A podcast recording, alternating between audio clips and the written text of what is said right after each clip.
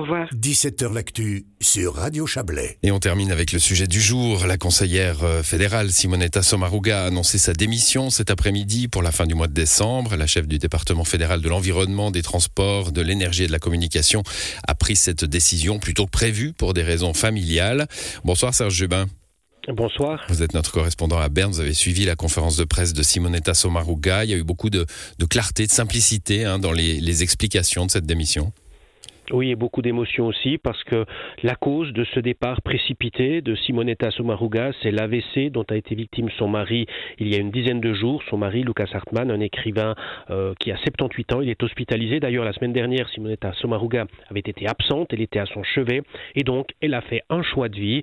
Elle a choisi donc pour euh, les, prochains mois, les prochaines années, d'accompagner son mari plutôt que de rester aux affaires. Et surtout, elle a dit que faire les deux n'était pas possible. Ouais, c'est assez rare, hein, cette, euh, cette, cette spontanéité spontanéité euh, sincère hein, en, politique fort heureusement, dirons-nous, parce que la situation, elle est vraiment, on dira presque dramatique pour elle, puisque son compagnon de vie, euh, euh, on, l'a dit à l'article de la mort la semaine dernière, il semble que ça aille un petit peu mieux, on n'a pas eu de nouvelles, elle ne l'a pas donné, elle a eu ses mmh. pudeurs, mais vraiment, elle estime que maintenant, son, son action, c'est à ses côtés, et plus tellement au service de, de, la collectivité. Bon, 12 ans au Conseil fédéral, Simonetta Sommaruga, c'est une période respectable, hein, ça fait même partie des, des, longues, des longues périodes pour un conseiller fédéral, euh, en tout cas ces, ces dernières années. On ne peut pas dire qu'elle quitte euh, du coup au milieu du guet, hein, même si on est dans une période de bouleversement énergétique non, c'est vraiment une période même longue. On s'attendait d'ailleurs à un départ de Simonetta Sommaruga, indépendamment de, de, la situation, de sa situation personnelle et familiale. Et ces 12 ans, ben, ça a été deux périodes. D'abord 8 ans au département fédéral de justice et police.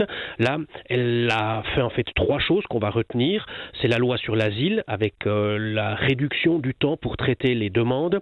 C'est les efforts pour l'égalité. C'est travail de longue haleine, mais elle est parvenue à obtenir quelques petites choses sur l'égalité salariale et puis aussi sur les quotas de femmes dans les grandes entreprises. Et puis, c'est important de le rappeler, même si euh, on, l'a vite oublié, je pense que l'acte qui a marqué le, la, période de Simonetta Sommaruga au Conseil fédéral, ce sont les excuses qu'elle a présentées au nom du Conseil fédéral aux enfants qui mmh. avaient été placés et maltraités. On a vu là qu'elle était une femme très sensible, très humaine et proche de la population. Mmh. Et puis un mot, ben, vous le dites, ça fait quatre ans qu'elle est au DTEC, avec là des dossiers qui sont extrêmement lourds, de longue haleine aussi, le climat, l'énergie. Effectivement, euh, il reste là beaucoup à faire, mais même elle ne serait jamais allée au bout de tous ces dossiers qui vont prendre beaucoup de temps. Oui, alors le, Parti socialiste a organisé une conférence de presse dans la foulée. Hein. vous l'avez suivi aussi d'ailleurs, c'est une grosse, grosse après-midi pour vous, Serge. Euh, il y était question de succession déjà? Oui, bien sûr, le PS euh, doit faire extrêmement vite puisque la date d'élection, elle est fixée, c'est la même que pour la succession d'Oli Horaire le 7 décembre. Ça laisse très très peu de temps, à peine plus d'un mois, euh, à la fois pour trouver des candidates, pour les présenter, pour les profiler, pour que les autres partis puissent aussi les, les entendre. Alors, on retiendra que le délai pour la présentation des candidates, euh, et surtout l'élément peut-être le plus important, c'est que le PS a décidé de présenter un ticket avec deux femmes. Ah oui, voilà, parce que vous avez dit deux fois candidate, hein, je vous ai bien entendu. Oui, C'est pour ça que j'ai eu besoin d'expliquer pourquoi, j'allais un petit peu vite dans, dans, ma formulation. Oui, un ticket avec deux femmes et sans critères de langue, ça pourrait être des femmes qui viennent de partout en Suisse, des romandes, des alémaniques, potentiellement des tessinoises. Euh, le délai pour le dépôt de ces candidatures, c'est le lundi 21 novembre et puis le groupe parlementaire socialiste décidera de qui sera sur ce ticket le 26 novembre et puis donc je vous l'ai dit, l'élection c'est le 7 décembre. Euh, on, chuchote des noms parce qu'évidemment que personne ne s'était préparé à, à cette annonce aussi rapide.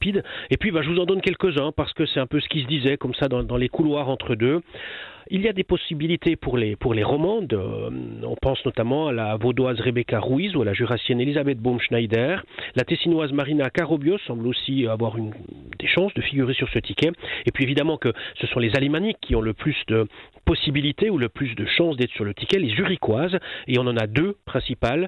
Une qui est parlementaire fédérale, c'est Priska Seiler-Graf, peut-être même que c'est la favorite. On a aussi la maire de Zurich, Corinne Maur. Ce sont des femmes qui sont importantes, qui pèsent en Suisse alémanique. Et puis je vous en donne quelques autres comme ça parce qu'elles vont forcément venir. Flavia Wasserfallen, Barbara Gysi.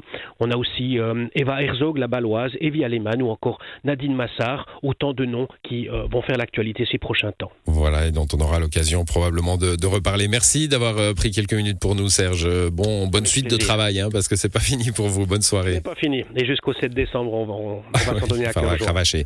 Bonne soirée, bonne soirée à vous. C'est la, c'est la fin de cette émission. Vous me permettrez de conclure en, en adressant une pensée pensée euh, émue et tendre à notre collègue et ami Bernard Oberholzer, dont nous avons appris le décès aujourd'hui. Il a été une des voix de la radio à travers ses animations pendant de longues années, d'émissions consacrées à la musique classique et, folklorique. Il a aussi euh, été, pour beaucoup d'entre nous, le complice bienveillant et enjoué de longues conversations sur la musique, sur la politique et, sur ce Chablais qu'il connaissait si bien. On se souviendra de Bernard dans de nombreux cercles. Radio Chablais est l'un de ces cercles. Courage et amitié à sa famille. Bonne soirée à vous.